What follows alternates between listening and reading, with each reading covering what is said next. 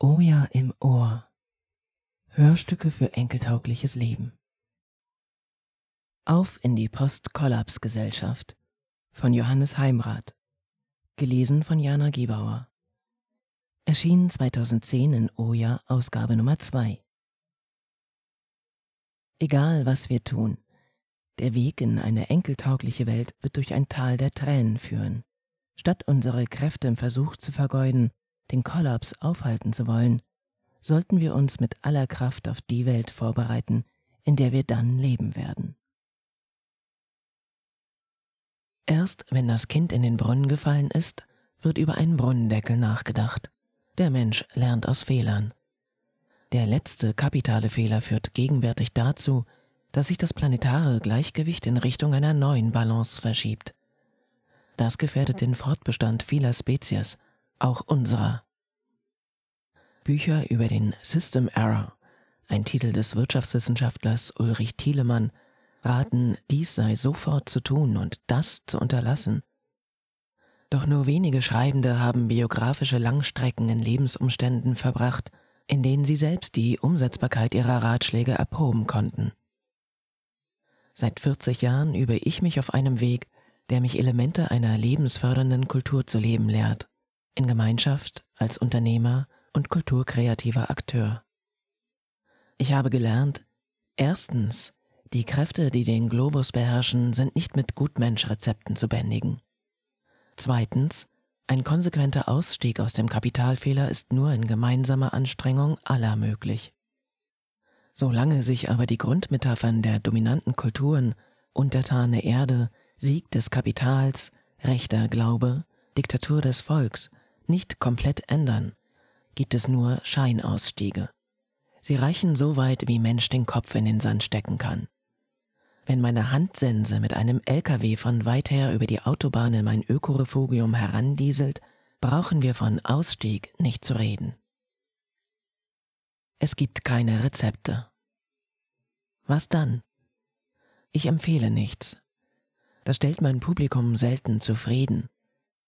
Wer aber bei der Nachricht, sein ökologischer Fußabdruck sei fürs Überleben viermal zu groß, nicht schlagartig den Löffel fallen lässt, mit dem er sich soeben anschickt, den letzten Rest Brei aus dem bis dato für unerschöpflich gehaltenen Töpfchen zu löffeln, dem ist nicht zu raten und zu helfen. Tatsächlich kriegt niemand von uns den Löffel aus der Hand. Wie reißt dieser Gedanke, den Sie gerade hören, zu Ihnen? Eben. Anfang der 1970er Jahre sammelten sich die ersten Aussteigergemeinschaften. Mir blieb damals rätselhaft, wie wir, was alle propagierten, den Mainstream bewegen wollten, ohne mit ihm zu interagieren. Sollte es wirklich genügen, durch bloßes Dasein den Hauptstrom so zu stören, dass er schließlich in unsere, heute lebensfördernd genannte Richtung umschwenken müsste? Mit vielen Widersprüchen in der Praxis trotzten wir uns an den Rändern der Gesellschaft die Halbinseln des guten Lebens ab, frei nach Friederike Habermann. Matthias Greffrath nennt sie in Ausgabe 2 von Oja Vorposten des Neuen, auf denen Produktionsweisen und Lebensformen ausprobiert und entwickelt werden, die auf eine veränderte Gesellschaft hinarbeiten und von denen Boote mit neuen Denk- und Handlungsweisen auf den Ozean des institutionalisierten Irrsinns ausfahren, mit dem Ziel, die Seehoheit zu erringen. Halbinseln sind es deshalb, weil auch die Heimaten der tapferen Visonautinnen am Kontinent Fortschritt hängen, dem Weltreich des megatechnischen Pharaos. Ist die Zeit des Wartens zu Ende? Es gibt sie heute überall, diese Halbinseln, nicht nur bei uns, wo man sie relativ komfortabel einrichten kann. Es gibt sie in allen Krisengebieten auf dem Erdball, in Afghanistan genauso wie im Kongo, in China, wo jede Woche ein gigantisches Kohlekraftwerk ans Netz geht und sich Internet-Halbinsulaner von heute auf morgen in Arbeitslagern wiederfinden.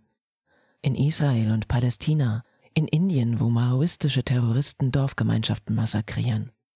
Es gibt sie in Darfur, das den Klimawandel bereits heftig spürt, in Thailand, Burma, Nordkorea, im lakandonischen Wald. Sie sind oft unsichtbar, häufig physisch bedroht. Sie formieren sich im Untergrund oder im Exil. Manche existieren nur in wenigen Köpfen, an anderen Orten befeuern sie die Demokratisierung ganzer Gesellschaften. Vor 40 Jahren sprach man von Blöcken und meinte die in Bunkerbeton gegossene, an Raketensilos gefesselte Weltordnung. Dann hat uns die Chaosforschung gelehrt, dass sich nur Systeme, die aus dem Gleichgewicht geraten sind, auf neue Attraktoren hin impulsieren lassen. Inzwischen ist die Weltgesellschaft weit aus der Balance geraten. Hat sich das Warten gelohnt? Ist unsere Zeit gekommen? Der bewusste Teil meiner Biografie entspringt der Utopie einer Welt, in der sich die Gaben des Menschen unverzerrt entfalten, sein Drang gut zu sein und seine Fähigkeiten Schönheit und Gemeinwohl zu schaffen.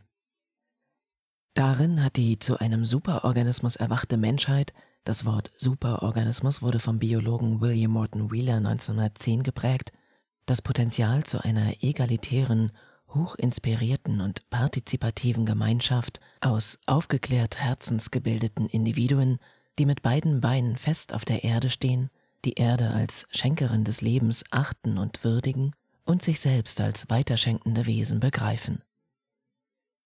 Diese Utopie hat mich nicht am Versuch gehindert, die Qualitäten der Epoche nüchtern zu erfassen.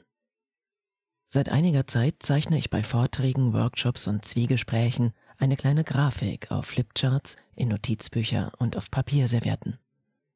Sie scheint mir die Weltentwicklung aus heutiger Sicht einigermaßen realistisch wiederzugeben. In vielen Dialogen ist ein differenziertes Bild von dem, was auf uns zukommt, gereift. Ich fühle die Größe der Chance, als Menschheit zu einem guten Leben zu finden. Und ich kenne die bei den Halbinselbewohnenden gepflegten Illusionen über die Größe dieser Chance. Vielen Menschen machen die dargestellten Aussichten Angst. Ich selbst schöpfe Mut aus der Dynamik der Grafik.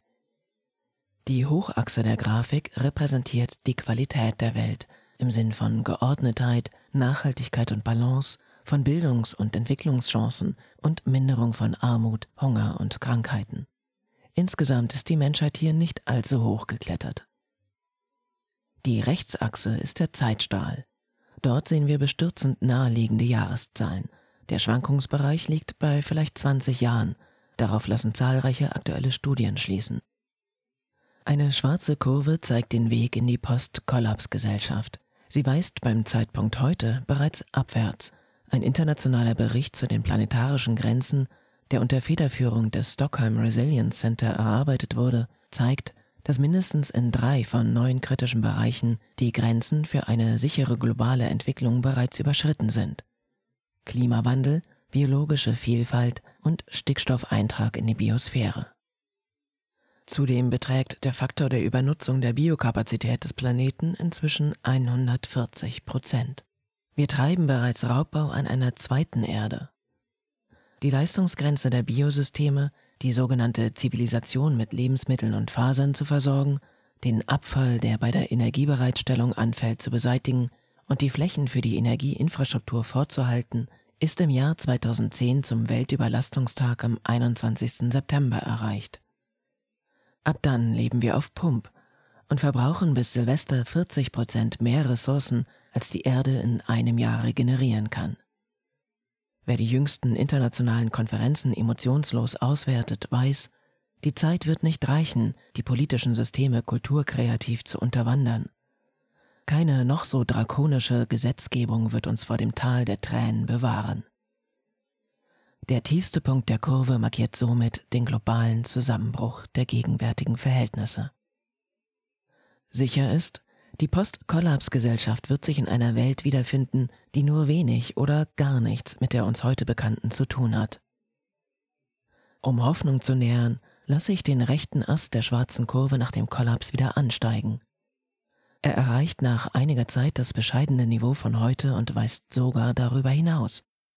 Um aber nur wieder diese qualitative Höhe zu erklimmen, wird ein riesiger Aufwand an Lernen, Handarbeit und sozialer Vermittlung, und ein Masterplan nötig sein. Viele Zukunftsprophezeiungen beruhigen uns. Wir könnten die Welt, wie wir sie kennen, im Wesentlichen erhalten, wenn wir elektrisch fahren und unser Geld grün investieren würden. Sie sollten es besser wissen. Die Bemühung, den Lebensstil der sogenannten entwickelten Welt durch einen totalen ökologischen Umbau zu bewahren und die sogenannten nicht entwickelten Länder mit ihrer Milliardenbevölkerung auch nur auf die Hälfte des materiellen westlichen Standards zu heben, trägt unweigerlich zum weiteren Anwachsen des Übernutzungsfaktors bei. Schon der Versuch, die Folgen des heute bereits überschrittenen Fördermaximums von Erdöl konsequent zu Ende zu denken, hebelt die Fantasie aus. Allein der Ersatz konventioneller Kraftwerke durch die sogenannten erneuerbaren Energien verbraucht Öl, Öl, Öl. Der Berg rutscht. In letzter Minute versuchen Wirtschaft und Politik, die großenteils noch immer an die Unerschöpflichkeit des Töpfchens glauben, Barrieren gegen die Absturzgefahr zu errichten. Mich erinnert das an die Lawinenverbauung, die man im Hochgebirge an Steilhängen zum Schutz der Talbewohner montiert. Solche Vorrichtungen halten, solange der Untergrund stabil bleibt. Kommt der ganze Hang ins Rutschen, sausen die Verbauungen mitsamt der Lawine ins Tal. Die Lawinenverbauungen verdrängen den Rebound-Effekt, ein Paradoxon, das der Mathematiker William Stanley Jevons bereits 1865 beschrieben hat. Es besagt, dass die Effizienzsteigerung einer Ressource nicht zur Absenkung ihres Verbrauchs führt. Vielmehr steigt dieser aufgrund zunehmenden Einsatzes insgesamt an, je sparsamer sie verwendet werden kann. An dieser Tatsache kommen auch die unzähligen Initiativen weltweit nicht vorbei, die mit Leib und Seele Brücken über die Sunde zwischen den Halbinseln und dem Kontinent des Mainstreams zu schlagen versuchen, um den Wissenstransfer zu beschleunigen und die schlimmsten Auswirkungen des Kapitalfehlers zu dämpfen. In dieser Lage wünsche ich mir, dass wir Bewunde der Halbinseln beginnen, uns vor allem der Frage zuzuwenden, wie die abgestürzte Menschheit überhaupt bis zu dem Punkt auf dem rechten Ast der schwarzen Kurve wieder aufsteigen kann. Wenn alle harten Fakten gegen uns sprechen, bleibt als einziges Werkzeug die Kraft der Vision. Das ist kein Konjunktiv, es wäre doch toll, wenn. Die Kraft der Vision ist aktiv. Ich sehe, wie es dort und dann sein wird, und das nehme ich so stark in mich herein, dass meine Neuronen beim Durchleben der Vision feuern, als wäre alles real. Jedes Mal verstärkt sich das Bild. Ich übe mich darin, fühle, rieche, spreche, lache im Bild meiner Vision und allmählich erfahre ich die Rückkopplung der visualisierten Zukunft in der Gegenwart meines Alltags. Ich handle anders, ich bin verbunden mit den zukünftigen Auswirkungen meines augenblicklichen Tuns. Spüre ich in Zukunft einen Spaten in meiner Hand, dann fangen meine Augen an, die Gare des Bodens im Park auf dem Weg zur Arbeit zu prüfen, dann kostet mein Geschmackssinn schon heute das Aroma der Karotte, die ich aus dem zukünftigen Beet ziehe. Die Kraft der Vision wird zur Orientierung. Was brauche ich dann? Was will ich retten? Was ist vorbei? Wofür lohnt sich heute mein Einsatz? Wer sind meine Verbündeten? Was braucht eine nachhaltige Welt an Technik? Wie können wir sie schon heute lebensfördernd schaffen und wie stellen wir sicher, dass sie danach lebensfördernd angewendet wird? Der Fall muss tief genug sein. Schauen wir den Wahrscheinlichkeiten ins Auge. Die durch das Erstarken der Vision ausgelöste Rückkopplung kann die Fallhöhe des Absturzes mindern, im Bild den Kurvenverlauf abflachen. Dummerweise kein Grund zum Aufatmen. Das gute Wollen der Halbinselbewohnenden hat ein Milliardengeschäft ausgelöst. Konsumgüterriesen verkaufen grünen Lifestyle, Automobilriesen Elektroautos, Energieriesen Solarzellen. Social Business hofft auf Gewinn mit gutem Gewissen. Um aber dem Lernverhalten der Menschheit als Ganzer zu entsprechen und zu bewirken, dass endlich der Deckel auf dem Brunnen getan wird, muss der Fall tief genug sein. Sonst wird das gegenwärtige Weltsystem noch mehrmals, zwar beschädigt, aber in seiner selbstzerstörerischen Grundcharakteristik weiter funktionierend, aus dem Brunnen gezogen und mittels Hightech-Verzögerungsmethoden bis zum endgültigen Dahinscheiden am Tropf gehalten. Die Wahrscheinlichkeit, dass das daraus resultierende langsame Siechtum eintritt, schätze ich auf 14 Prozent. Das Ganze dürfte aber bereits so instabil sein, dass der Kollaps bis auf den Grund durchschlägt. Diesen totalen Zusammenbruch zeigt in der Grafik eine rote Kurve, die von der schwarzen an deren tiefsten Punkt abzweigt. Diese ganz andere Welt wird mit einer Wahrscheinlichkeit von 85 Prozent schrecklich aussehen. Die vermeintlichen Gewinner werden die Führer der mächtigen Oligopole sein, die alle Zugänge zu den materiellen Ressourcen der Planeten besetzen. Zu den Gewinnerinnen dürften auch die wenigen vorindustriellen Kulturen zählen, die erst anfänglich von der Moderne erfasst sind und deren Heimaten durch eine günstige Lage auf dem Globus der Beschädigung durch den Klimawandel entgehen. Anders als die sogenannten Schwellenländer, in denen die Entwurzelung der Gesellschaften aus natürlichen Zusammenhängen bereits fortgeschritten ist, verfügen sie noch über tragfähige traditionelle Strukturen. Deine Chance ist ein Prozent, nutze sie. Es ist aber auch möglich, dass die Millionen von kulturkreativ engagierten Menschen weltweit ihre Vision der Postkollapsgesellschaft realisieren können, der Wiederanstieg der schwarzen Kurve nach dem tiefsten Punkt. Immerhin verbleibt noch ein Prozent Chance, dass die andere Welt zur Schönheit durchstößt, wie Löwenzahn durch den Asphalt. Ein Prozent Chance ist mehr als nichts. Das eine Prozent reflektiert Matthias Greffraths illusionslose Frage. Glaubt irgendjemand, dass man mit freiwilliger Selbstbeschränkung in zwei, drei Jahrzehnten tief sitzende Lebensstile von Millionen großstädtischer Massen verändern kann? Abgesehen davon, dass es heute bereits 3,6 Milliarden Menschen sind, die in den Städten leben und bekehrt werden müssten, geht es darum so wenig wie um die Hoffnung, dass die 200 reichsten Familien auf dem Globus, die die Hälfte des Weltvermögens besitzen, während die Hälfte der Menschheit sich mit einem Prozent zufrieden geben muss, ihre Güter verschenken. Fondsmanager, die in der Finanzkrise Milliarden einsacken, Diktaturen, die ganze Länder als ihr Eigentum betrachten. Die Monsantos, Nestlés, Pfizers und Birles dieser Welt werden sich um keinen Preis freiwillig ändern. So wenig wie talibanische Steiniger, afrikanische Warlords, kolumbianische Drogenbosse und Neofaschisten aller Couleur. Die freiwillige Selbstbeschränkung ist nur dann eine kraftvolle Methode, wenn sie mit dem klaren Wissen über die Realitäten und dem unbedingten Willen verbunden ist, gegen alle Wahrscheinlichkeiten an der Vision eines guten Lebens in einer veränderten Welt festzuhalten. Setzten wir Visionautinnen nämlich die Kraft, die wir in großer Anstrengung in die Bekehrung der Anderswollenden investieren, ein, um alles zu lernen, zu erfahren, zu erarbeiten, zu üben, auszuprobieren, vorauszulieben, was wir in jener neuen Lebenswelt können, erleben, teilen und genießen wollen. Und machten wir das auf dem Kontinent des Mainstreams bekannt genug, so dass es die täglich mehr werdenden Menschen mitbekämen, denen auch dort der Löffel in der Hand zu heiß wird und die nach den Halbinseln Ausschau halten, dann, ja, dann könnte es sein, dass wir unsere gemeinsinnstiftenden Werte, unsere erprobten gemeinschaftlichen Lebensweisen und unsere ökologisch schmalfüßigen Verfahren und Techniken für eine die Lebensgrundlagen aller Wesen erhaltende, vielfältige Kultur als Roadmap vorschlagen dürfen, an der sich eine zutiefst verstörte Postkollaps-Menschheit neu orientieren könnte. Der richtige Zeitpunkt. Revolution und Evolution. Das ist nicht naiv. Diese visionäre Kraft ist Antrieb und Brennstoff aller Revolutionen von denen wir in jüngerer Zeit eine Reihe erfreulich unblutiger erlebt haben. Orange Revolution, Rosenrevolution, Tulpenrevolution.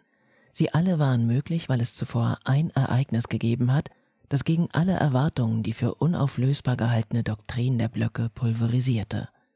Den Fall der Mauer. Die Herausforderung, vor der wir stehen, ist um Potenzen komplexer. So sehr wie noch nie in der Menschheitsgeschichte geht es darum, den Kairos, die sich anbahnende richtige Zeitqualität zu erfassen und perfekt vorbereitet zu sein, wenn die Phase kommt, in der das System mit geringster Kraft am leichtesten in die neue Richtung bewegt werden kann. Diese Revolution und Evolution zugleich wäre der Quantensprung, nach dem sich viele sehnen. Ein solcher Sprung lässt sich nicht durch Umbesetzen von Posten nach einer wie auch immer gearteten Machtübernahme erreichen. Für solch eine kraftvolle Vision bedarf es eines grundsätzlichen Vertrauens in den Gesamtorganismus Menschheit. Das habe ich. Die Natur kennt unendlich lernfähige, komplexe Systeme und die Menschheit ist äußerst komplex. Systeme mit hoher Diversität sind höchst anpassungsfähig und die Menschheit ist wahrlich bunt. Nikanor Perlas hat den kulturkreativen Metaphernschatz mit dem Bild von der Metamorphose des Schmetterlings bereichert. Schon im Ei sind die Imagozellen angelegt, die später das erwachsene Tier ausprägen. Während in der Puppe der alte Organismus sich selbst verdaut, vernetzen sich die Imagozellen zur Struktur, entlang der sich die aus dem Proteinsaft neu bildenden Zellen organisieren. Sie wissen, oder visualisieren von Anfang an unbeirrt das Wesen, dem sie zur Geburt verhelfen, selbst über die Katastrophe der scheinbar totalen Auflösung hinweg. Das Bild gefällt mir. Schneller als uns lieb sein kann, werden wir herausfinden, ob wir zu den Imagozellen der Postkollapsgesellschaft gehören, die den Bauplan für den erwachsenen Schmetterling bewahren. Eine zur vollen Blüte entwickelte Menschheit, die ihre Fressphase in der Larve des Homo industrialis endgültig hinter sich gebracht hat.